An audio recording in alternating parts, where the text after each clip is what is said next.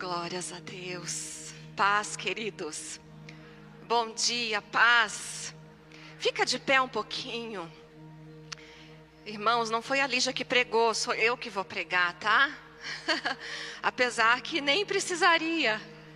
Que palavra que encorajou o meu coração. Que palavra.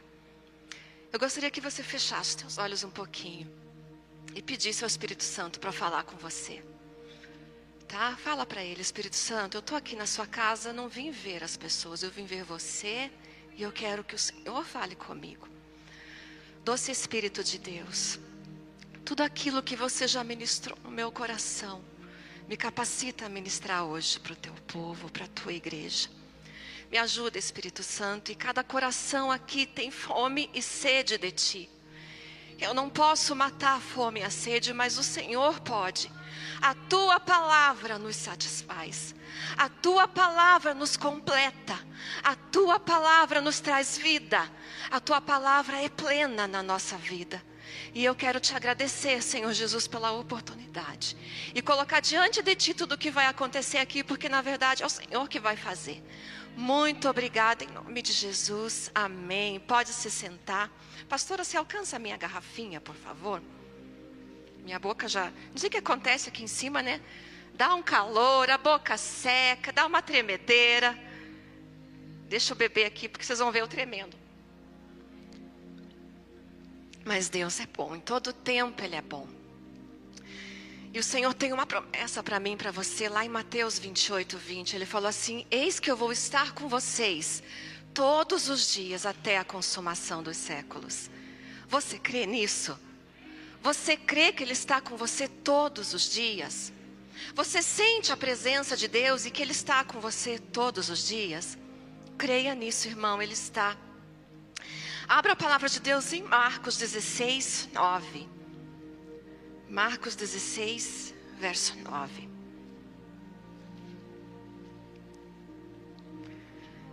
Nós vamos ler algumas passagens dos evangelhos, tá?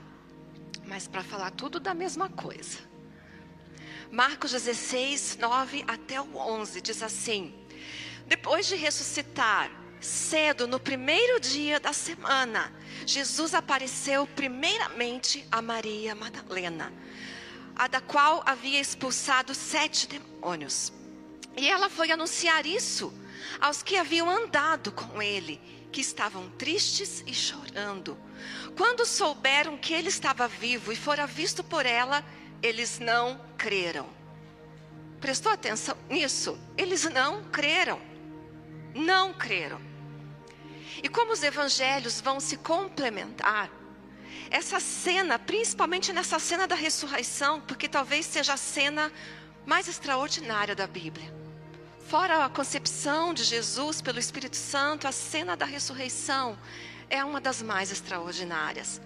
E os evangelhos, alguns passam meio por cima e outros entram mais em detalhes. Por isso, nós vamos ler agora um texto lá no Evangelho de João, capítulo 20, porque eu quero elencar essa cena, completar essa cena.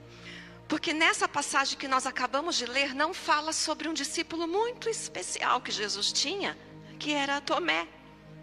E lá em João 24 e 25, vai falar uma passagem que vai mostrar Tomé nessa cena da ressurreição. E diz assim: Tomé, chamado Dídimo, um dos doze, não estava com eles quando Jesus apareceu. Porque alguns versículos antes diz que Jesus apareceu entre os discípulos, mesmo que eles não tivessem crido. Então os outros lhe disseram, os discípulos chegaram para Tomé e disseram: Nós vimos o Senhor. Ele, porém, lhes respondeu: Se eu não vir o sinal dos pregos nas suas mãos e não puser o dedo no seu lado, de maneira alguma eu crerei. E o texto continua dizendo, irmãos, que oito dias depois, Jesus apareceu novamente a Tomé e ele presenciou.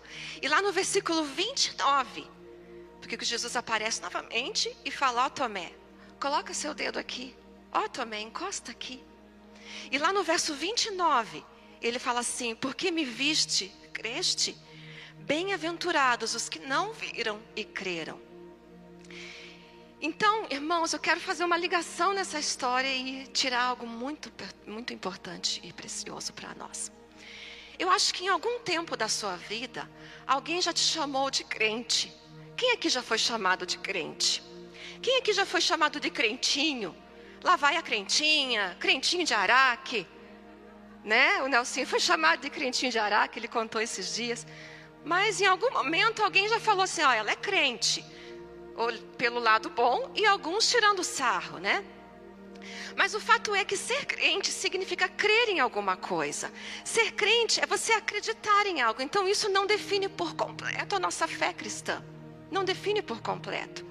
Porque a nossa fé, aquilo que a gente crê que vai pautar a nossa fé, o objeto da nossa fé. E o objeto da nossa fé é a cruz de Cristo. A nossa fé está em Cristo, no que Ele fez na obra redentora da cruz. Fé é quando você olha para a cruz e acredita que Ele morreu por você e diz: Ele fez por mim, eu vou servi-lo. Ele passa a ser o objeto da sua fé. Mas crer, muitos creem. Muitos acreditam em coisas. Por exemplo, o místico e o esotérico, eles acreditam em fadas e duendes. Não entra na minha cabeça conseguir acreditar nisso, mas eles acreditam e alguns já dizem até que viram. Não é verdade? Eu estava dando aula para as criancinhas esses dias, eu dou aula de inglês para as criancinhas, eu estava ensinando as cores para elas. E eu comecei a falar sobre o arco-íris, né, as cores do arco-íris. E é incrível como elas mudam de assunto assim, ó, você piscou o olho, o assunto já é outro na sala. Parece as mulheres, né, quando se reúnem. 95 pontos a gente conversa, diferente um do outro. E daí eu estava lá, o arco-íris, Deus criou, e comecei, aproveitei a oportunidade para falar o que, que significava. É Deus fez um pacto com a gente. E comecei a explicar, e eu falei no final, caí na bobeira de falar, né? Então, arco-íris é um sinal da aliança de Deus, não é uma coisa que aparece no céu e tem um pote de ouro no final. Não tem pote de ouro. Uma das menininhas arregalou o olho. Não tem pote de ouro. Falei, não tem, querida. Aí uma outra falou assim: claro que não tem pote de ouro. Isso é mentira, e nem Papai Noel existe. Aí um menininho arregalou o maior ainda, claro que Papai Noel existe. Né, professora, que Papai Noel existe? A outra, né, que não existe? Eu falei, Jesus, como é que eu saio desse mato sem cachorro? Como é que eu vou falar para a criança que Papai Noel não existe? Se a mãe contou a mentira, é a mãe que tem que descontar. A mãe que, que, que assume essa bronca. E eu fiz igual elas. Falei, vamos voltar para o arco-íris. O assunto, a aula não é Papai Noel. E deu tudo certo, irmãos. A menininha ainda está acreditando, tadinha. Quero até abrir um parêntese aqui e falar: pais, falem a verdade para os seus filhos. Pai, ensine a verdade. Você já pensou que injusto você economizar, se esforçar para dar um presente e quem levar a honra é o Papai Noel? que não existe. Você já, já, já pensou o seu filho ser grato ao Papai Noel, mas não ser grato a você? Isso está errado. Aquilo que a gente crê vai nortear a nossa vida, então a gente precisa crer na verdade desde cedo. Ensina a verdade para o seu filho. Então, nesses textos de João Arcos, Jesus está cumprindo algo que ele prometeu.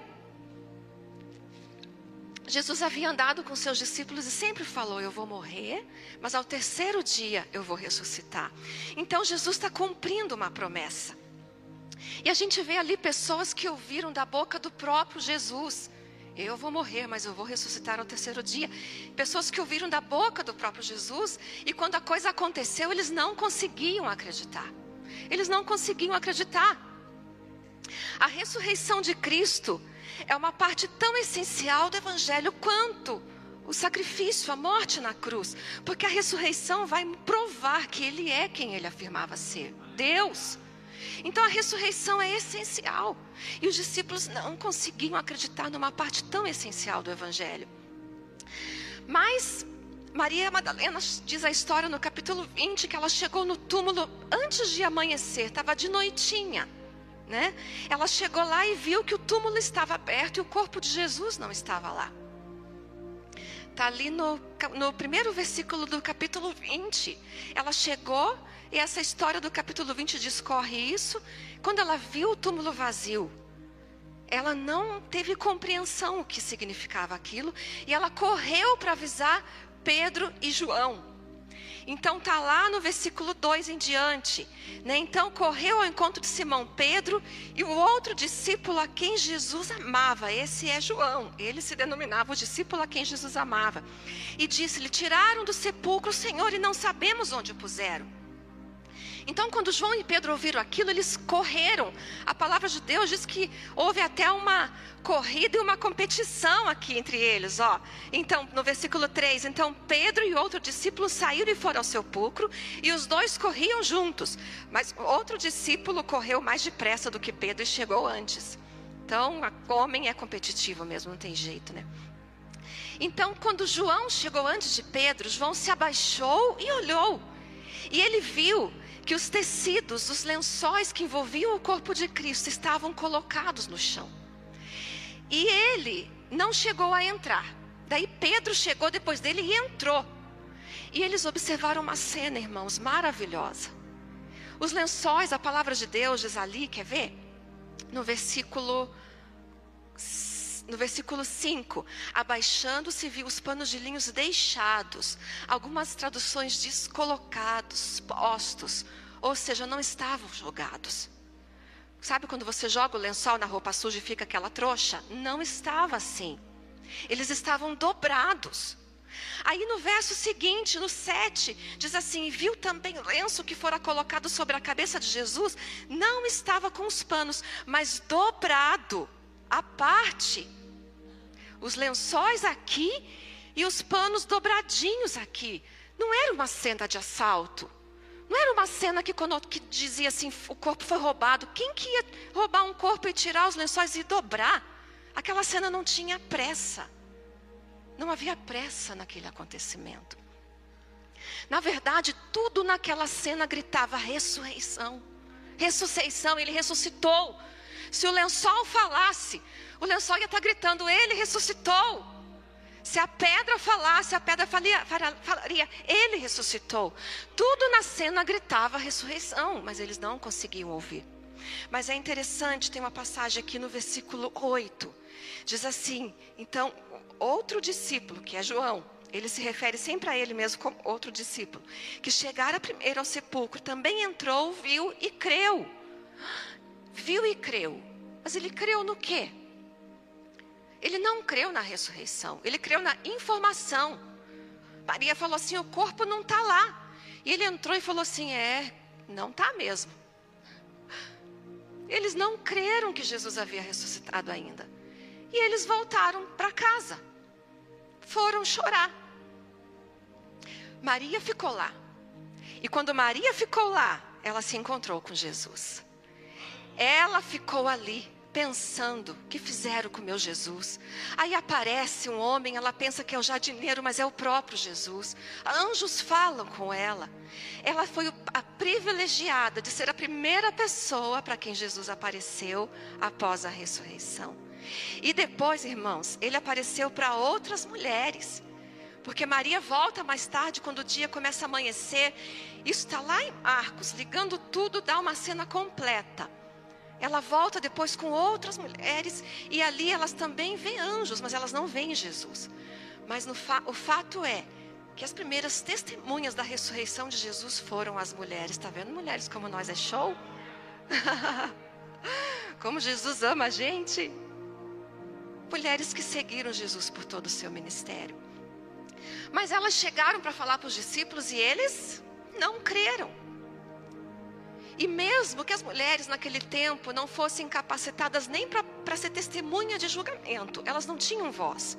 Mas elas andaram com os discípulos e com Jesus. Elas serviram Jesus até mesmo com as suas finanças. Mas quando elas chegaram para contar, os discípulos não acreditaram.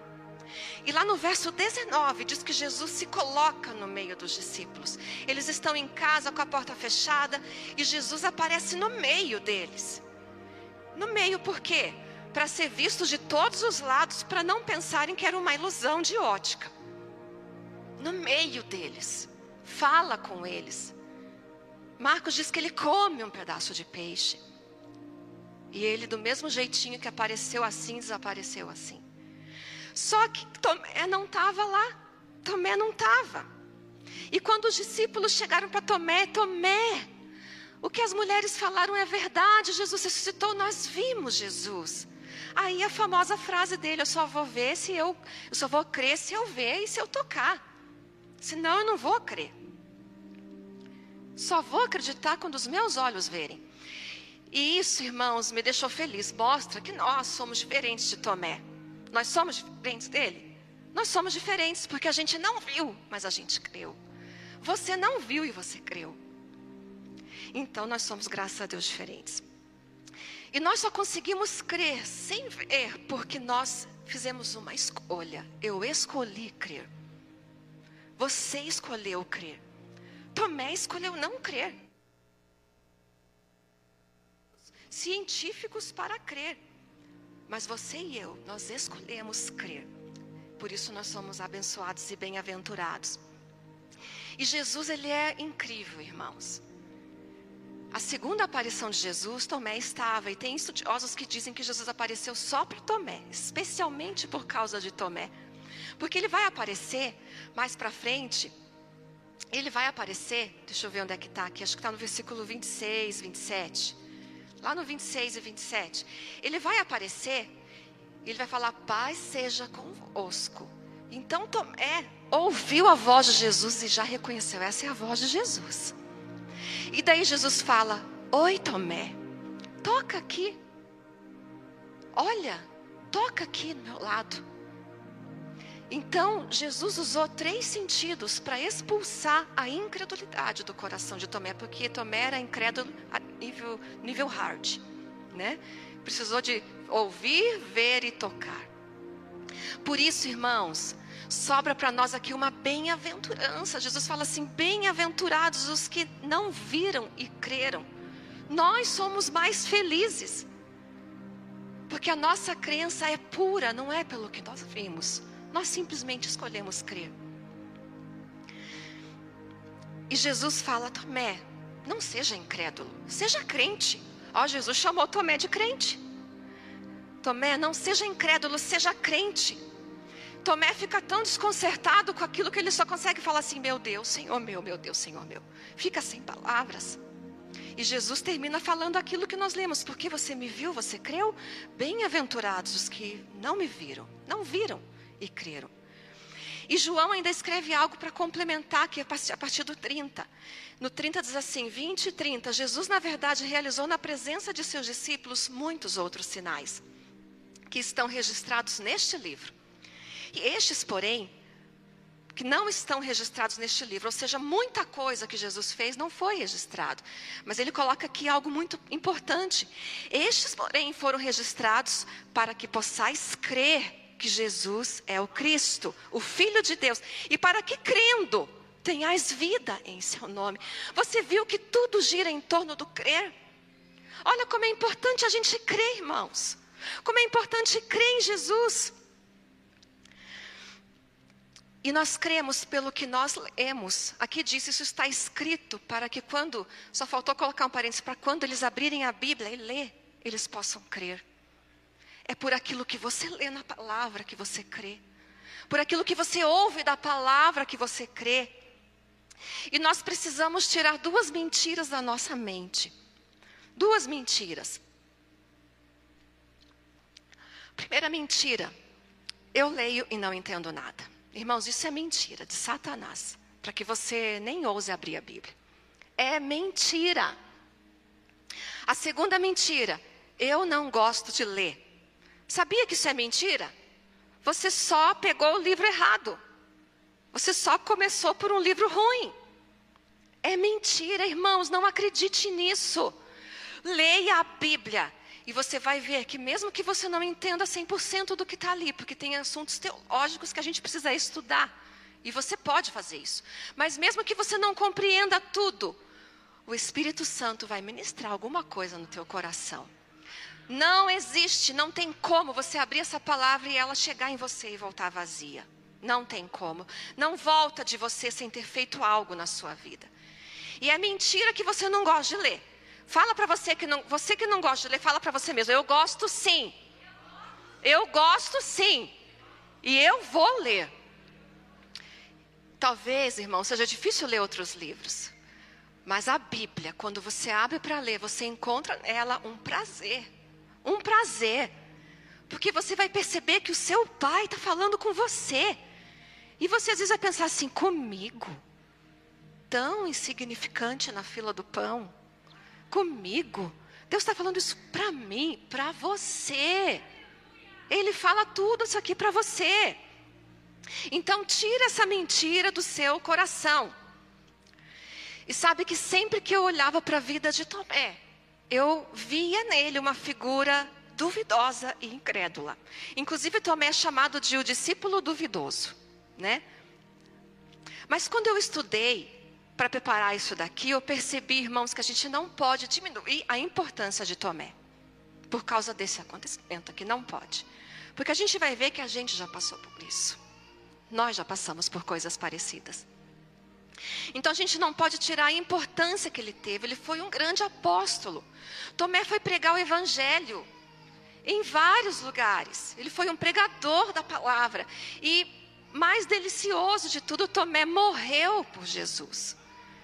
Todos os discípulos, exceto João, morreram de forma trágica por Jesus. Tomé foi um que se entregou por esse chamado. Então a gente não pode diminuir nem menosprezar.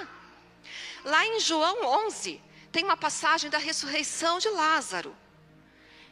E Jesus reúne os seus discípulos, eles estão fora da Judéia. E na Judéia, eles haviam sido ameaçados de morte. Lázaro morava na Judéia. E ele sabe, chega nele a notícia que Lázaro morreu. Então ele chega para os seus discípulos e fala assim: Nós vamos voltar lá para a Judéia porque eu preciso ver o meu amigo Lázaro, ele está dormindo. Aí um dos discípulos fala assim: Senhor, mas acabaram de ameaçar de morte a gente lá, o Senhor. Como é que o Senhor vai voltar lá para morrer? Não faz isso. Outro discípulo fala assim: Senhor, se ele está dormindo, está tudo bem, vai ficar tudo certo. Depois ele acorda, toma um café e segue a vida. Aí Jesus fala claramente: Não, ele, ele morreu. Ele morreu e eu preciso ir lá. E vocês têm que ir junto comigo, porque isso aconteceu para que vocês creiam em algo. E os discípulos não queriam ir, mas um dos discípulos se levanta com coragem e fala assim: Vamos juntos e morramos com ele. Esse foi Tomé. E eu sempre li essa passagem pensando assim: se Tomé é um desaforado. Ele falou de propósito, vamos lá morrer com ele também, como quem está fazendo um desaforo. Mas não é isso. Ele está corajoso, querendo enfrentar uma situação de morte, mas ele, ele quer estar com seu Jesus. Ele fala: vamos também morrer com ele, vamos estar com ele. E os discípulos sempre precisa um se levantar, se um levanta, o resto vai atrás. Foram. Ele foi o corajoso que tomou a iniciativa. E Tomé também foi aquele para quem Jesus falou assim: Eu vou para o Pai. E vocês não É a passagem de João 14 que Jesus começa a explicar que ia para o Pai. E vocês precisam ir também, vocês um dia vão. E Tomé fala assim: Senhor, mostra-nos o caminho para o Pai. E Jesus é para Tomé que Jesus responde assim: Eu sou o caminho, a verdade e a vida. É para Tomé. Eu sou o caminho, a verdade e a vida, Tomé. Ninguém vai ao Pai se não for por mim. Então Tomé tem muito valor, irmãos. Nunca mais olhe para Tomé do mesmo jeito. Nunca mais. E eu aprendo aqui com essa história dele. Que existem pessoas que nunca creem. Pessoas que são incrédulas mesmo, não acreditam em nada e nem em ninguém. Mas existem pessoas, eu e você, que cremos, mas que muitas vezes, por causa de circunstâncias da vida, a gente permite a incredulidade entrar no nosso coração. Muitas vezes podem acontecer coisas que a gente duvida que Deus possa agir. A incredulidade no coração impede a gente de ver o milagre de Deus. A incredulidade nos impede de ver Deus agindo. Lá em Mateus 13, 58, Jesus fala exatamente isso. Ele, ali em Mateus, Mateus 13, 58, diz assim: E Jesus não pôde operar muitos milagres em Nazaré por causa da incredulidade. Vocês têm noção que se eles crescem, quanta coisa Jesus teria feito, mas não fez porque não creram, porque ele não precisa se provar. Ele é Deus e não precisa se provar. E ainda no último dia de vida, lá no Evangelho de João, capítulo 14, Jesus começa a partir do 14, capítulo 15, 16, 17 a dar uma série de instruções para os seus discípulos. Era o último dia de vida dele. E a primeira coisa, ele abre a palestra dele, dizendo assim: Não se turbe o vosso coração, crede em Deus e crede também em mim. Jesus andou três anos com esses homens. E três anos depois ele estava pedindo: creia em mim. Por favor, vocês vão ver coisas, mas creiam em mim. Crede em Deus, não duvidem. Ele andou três anos, irmãos, e precisou pedir isso. E no decorrer dessa passagem, ele faz muitas promessas. Primeiro ele peça, ele pede, comece crendo, e eu vou te fazer promessas. E ele começa a prometer, eu vou preparar lugar para vocês. Creiam que vocês vão fazer coisas maiores do que eu fiz. Peçam o que quiserem no meu nome e eu vou fazer. Eu prometo, eu vou, mas eu vou mandar um consolador para estar com vocês. Eu não vou deixar vocês órfãos. Eu dou a vocês uma paz diferente daquela que o mundo dá. Ele faz promessas e termina fazendo uma oração. E ele ora pelos seus discípulos, e lá no capítulo 17, versículo 20, sabia que você aparece na Bíblia? Você está lá. Quer ver onde você está? Capítulo 17, versículo 20. Diz assim: E rogo não somente por estes, mas também por aqueles que virão a crer em mim pela palavra deles. Irmãos, é você, sou eu. Nós somos o que viriam a crer. Jesus orou por nós. Jesus nos colocou na oração dele. Creia nesse Deus. Creia nas promessas que ele fez aqui. Creia em todas as promessas que ele tem feito por você. Creia no poder da justiça. Creia que ele é poderoso para curar. Creia que ele é poderoso para te libertar. Para salvar a sua casa. Ele é poderoso, irmãos, para nos tornar novo aqui dentro. Ele pode fazer. E quando nós cremos, a porta do impossível se abre. Mas quando a gente não crê, até a porta do que é possível se fecha. Sabia? Quando a gente não crê, até aquilo que é possível acontecer se fecha. Eu falei esses dias para uma pessoa, estava conversando com uma pessoa e eu falei para ele assim: ele me contou os dramas familiares, ele estava desviado. Eu falei assim: você precisa voltar para Jesus. Só Jesus pode resolver essa bagunça da sua vida familiar. Você precisa voltar para Jesus e crer que Ele é poderoso para fazer. E ele olhou para mim e falou assim: Ah, eu sou uma pessoa que questiona muito. Eu leio muito, não a Bíblia, né? Eu leio muito e eu questiono muito. Eu falei: Com Jesus você questiona pouco e crê mais. Lê pouco e crê mais. Não a Bíblia, tá, irmãos? A Bíblia a gente lê. Mas Jesus não se questiona, Jesus se crê. E muitas vezes Deus não fazia, e Deus não fazia coisas, não faz coisas na vida dele porque ele questiona, não crê. O apóstolo Pedro passou por uma experiência muito parecida com essa, né, de levarem uma notícia para ele ele não acreditar. Lá em Atos 12, diz que Pedro e Tiago foram presos, mas Tiago já foi morto naquele momento. E Pedro foi preso. E Atos 12, 5 diz que enquanto ele estava na prisão, a igreja orava incessantemente. Atos 12, 5 a, a igreja orava com insistência em seu favor. Essa igreja se reunia na casa de Maria, mãe de Marcos, que escreveu o Evangelho de Marcos. E essa igreja estava clamando dia e noite há dias para que Deus libertasse Pedro da cadeia. Herodes tinha colocado Pedro lá. E o mais maravilhoso de tudo é que Deus ouve a oração e o milagre acontece. Lá no versículo 7, Atos 12, 7, diz que um anjo do Senhor entrou na cadeia onde Pedro estava, no meio de dois guardas. Ele estava dormindo no meio de dois guardas. E a gente se pergunta, como é que o homem que vai morrer no dia seguinte dorme, né? Mas é porque Deus havia prometido a Pedro que Pedro iria morrer na velhice e ele iria experimentar a cruz também. Então Pedro falou assim: amanhã é que eu não vou morrer mesmo, então eu vou dormir hoje porque eu não quero amanhã ser cansado, né? Então Pedro estava dormindo, o anjo cutuca ele, Pedro, acorda, calça o chinelo aí, põe tua capa que a gente precisa sair. E Pedro olha aquela cena e ele imagina que ele está tendo uma visão. E ele acompanha o anjo e eles passam por duas sentinelas de soldado, mais ou menos 18 soldados que estavam acordados para vigiar Pedro, porque Herodes queria fazer um espetáculo no outro dia.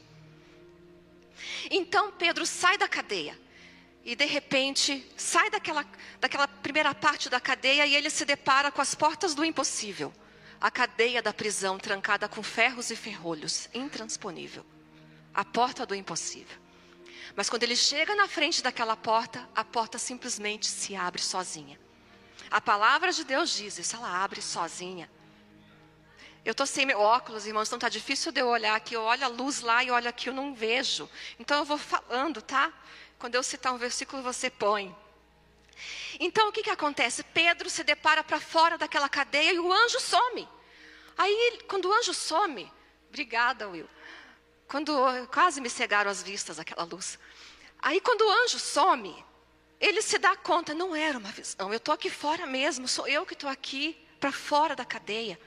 Uau! Eu vou lá para a igreja contar que eu estou livre. Eu vou lá chegar para eles contar que Deus ouviu a oração deles. Aí Pedro vai. Pedro vai, corre para a igreja local na casa de Maria. Lá no versículo 14, 13, ele diz que ele bate no portão. As casas eram com portões altos para proteção, então muros altos, portões altos. Não conseguia ver quem estava do lado de fora. Só que ele bate no portão. E uma serva chamada Rode vai abrir. Ela não chega abrindo, mas quando ela chega lá, né? Quem é? Ele fala: Sou eu, Pedro. Sou eu, Pedro. Abre para mim. A palavra de Deus diz lá no versículo 14: ó, reconhecendo a voz de Pedro, não abriu o portão por causa da alegria, mas correu para dentro para anunciar. Ela ficou tão feliz que a oração havia sido respondida, que ela entrou para dentro e falou: Pessoal, pode parar de orar. Deus já respondeu, Ele está lá fora batendo, vamos lá. Irmão, sabe o que a igreja fez? Olha o que diz no versículo 15. E lhes disseram: Você está louca? Você está louca, menina? Pedro está lá na cadeia com dois guardas entre eh, no meio dele, é, com duas sentinelas de 18, de oito guardas cada, um portão de ferro que ninguém passa. E menina, vem cá, para de bobeira, só louca, vem orar aqui que a gente precisa orar para Deus libertar Pedro. Vamos orar, Deus vai mandar um advogado tirar ele da cadeia. A gente acha que Deus age do jeito que a gente acha lógico, né? É lógico que vai um advogado lá, ele não vai pular o muro da cadeia. E então aquela menina insiste, ali no 15 diz assim: ela porém insistia, mas eles diziam: não, é o anjo dele que você está vendo. Irmãos, anjo bate na porta. Para que, que anjo bate na porta, né? Mas era uma cultura deles que cada um tinha um anjo da guarda parecido consigo. Então, não, você viu o anjo de Pedro, mas não é Pedro, sua louca. Fica aqui, vamos orar.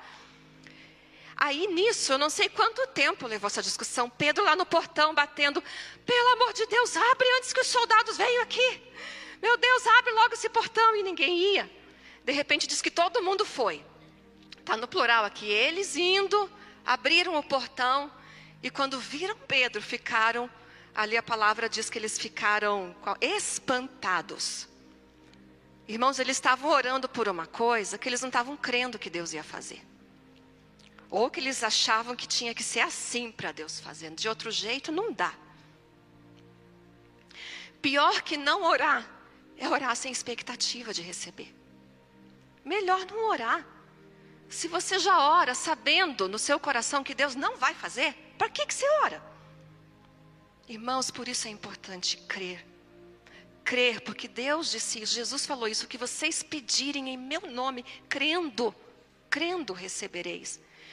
Então, a gente viu que a fé abriu uma porta intransponível, mas a incredulidade fechou a porta de uma casa de oração para Pedro.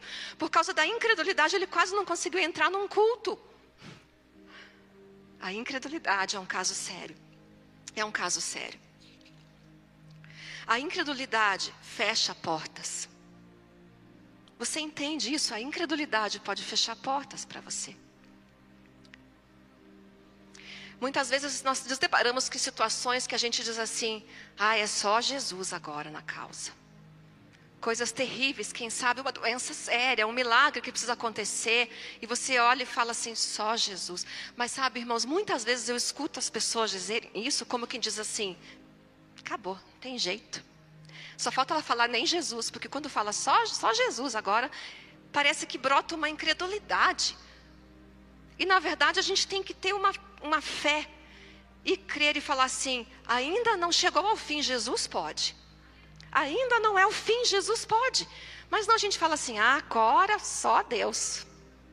Como quem diz, tem jeito. Será que a nossa fé é assim? Maria, mãe de Jesus, quando o anjo chegou para ela e falou assim: Maria, você vai ficar grávida pelo Espírito Santo. Já imaginou se ela não cresce nisso, irmãos? Com certeza Deus iria usar outra pessoa, porque ele não ia agir na incredulidade. Mas quando o anjo chegou para ela, você vai gerar Jesus, o Messias no teu ventre de modo milagroso. O Espírito Santo virá sobre você. Maria simplesmente falou assim: Faça-se em mim conforme a tua palavra, eu estou aqui. Isso é crer. E lá em Lucas 1,45 diz a respeito dela assim: ó, bem-aventurada a que creu, porque hão de se cumprir as coisas que da parte do Senhor lhes foram ditas. A que creu, vai ver se cumprir aquilo que o Senhor disse para ela. Para quem crê, Deus faz promessas. Você crê? Você crê? Nós nos esforçamos para cumprir promessas, não é verdade? Se desdobre, muitas vezes não consegue cumprir. Mas com Jesus, para Ele é fácil cumprir o que Ele prometeu. A gente só precisa crer. E Ele disse que estaria conosco todos os dias. Irmãos, irmãos, você consegue perceber Jesus cuidando do seu dia, dos detalhes do seu dia? Livramentos que Ele dá para você, portas que Ele abre para você você consegue perceber Jesus com você todos os dias, porque Ele prometeu e Ele está. Então creia nisso. E se Ele está com você, Ele quer fazer coisas grandes na tua vida, maiores. Ele não quer só andar com você, Ele quer curar você. Mas muitas vezes a gente crê que Deus me salvou, mas a gente não consegue crer que Ele vai me curar disso. A gente crê que Ele anda comigo. Ai, mas eu não consigo crer que Ele vai abrir a porta daquele emprego para mim. Nós precisamos crer em Jesus para tudo na nossa vida, em todas as áreas, sem limites. Creia, creia que Ele pode curar você, salvar você, libertar você, transformar você, porque Ele pode. Talvez você se olhe e pense: não, mas isso que eu tenho aqui dentro, Ele não, não tem como, isso aqui já está comigo desde que eu nasci. Jesus pode, creia, creia, e Ele vai fazer. Você crê? Você crê? Diga eu creio, Jesus. Coloque-se de pé e diga eu creio, Jesus. Porque o Senhor é o Deus do impossível. E eu quero chamar aqui você, meu irmão, que está passando por um período de enfermidade. Você adoeceu, não tem conseguido é, cura pela medicina. Você sofre de alguma enfermidade há tempos, enfim, você que precisa de uma cura física. Eu quero que você Olha agora se existe alguma incredulidade no seu coração e você fala assim: incredulidade, fica aqui no banco porque eu vou lá na frente. E quando eu voltar é melhor que você não esteja aqui. Você vai olhar para o teu coração e buscar dentro dele a fé, no nome de Jesus. A fé que Jesus é poderoso para fazer. Então, se você precisa de uma oração para cura, vem aqui na frente do meu lado esquerdo. E eu gostaria de pedir aos pastores que orassem por essas pessoas que precisam de cura do lado esquerdo. E você, irmãos, que tem uma causa que você julga impossível. Uma situação na sua vida que você precisa da ação de Deus, que é só Ele, que você mesmo diz: Isso aqui é só Jesus. Se é só Jesus, tem jeito. Se é só Jesus, então o nosso Deus faz. Se você precisa de oração por alguma coisa, vem aqui do meu lado direito. E os obreiros também, eu queria pedir os obreiros e aos pastores para virem pôr as mãos e orar sobre eles. E nós vamos clamar a Deus do impossível pela cura, pela resposta, pela libertação, pela salvação. Ele pode fazer. E eu queria que o louvor subisse aqui e cantasse aquela música que eu já vi mover e vou ver outra vez. Mas não é porque eu estou vendo que eu creio. Eu creio e eu vi. Eu creio e eu vejo o meu milagre chegar. Creia, irmãos. Venha com o coração cheio de fé. Podem chegar mais lá para o cantinho, porque aqui está estreitinho. E nós vamos impor as mãos sobre vocês. E não é a nossa oração, irmãos, que vai mover a mão de Deus, é a tua fé. É quando você crê que Ele pode, Ele vai fazer, Ele vai operar. Senhor meu Deus, eu coloco na tua presença, Jesus. Todas as pessoas que vieram aqui agora precisando de algo maravilhoso, miraculoso, extraordinário e impossível. O Senhor faz todas essas coisas, o Senhor é poderoso para fazer. A tua palavra diz isso. O Senhor fez tanto no passado e o Senhor é poderoso para fazer hoje no presente. E o Senhor continuará fazendo e operando e operando até a sua volta. Até o tempo em que não precisaremos disso. Hoje somos necessitados do teu milagre, Jesus. E eu oro em nome de Jesus. Libera a tua cura, Senhor. Age, Pai amado, conforme a fé dos teus filhos. Age conforme a fé dos teus filhos, Senhor meu Deus, e que hoje haja cura aqui em nome de Jesus, que hoje haja libertação, que hoje haja salvação, que hoje haja restauração de casamentos, restauração de corações, que hoje haja, Senhor meu Deus, respostas que estão buscando, que eles possam receber o que estão buscando. Deus, move-se no meio dessa igreja, move-se na nossa fé, move-se, Pai amado, por aquilo que cremos, cremos que tu és poderoso para fazer. O Senhor já fez o Senhor fará. O Senhor é poderoso e nunca deixará de ser. Não há outro como tu, Jesus. E aquilo que o Senhor promete, o Senhor é fiel para cumprir. E o Senhor prometeu, Senhor meu Deus, a sua obra da cruz foi uma obra que nos trouxe cura. O sangue vertido na cruz nos trouxe cura. O sangue vertido na cruz nos trouxe salvação, cura, libertação e restauração. Nos trouxe perdão de pecados. Deus, em nome de Jesus, age no meio do teu povo com poder e autoridade, em nome de Jesus. Continue orando, igreja.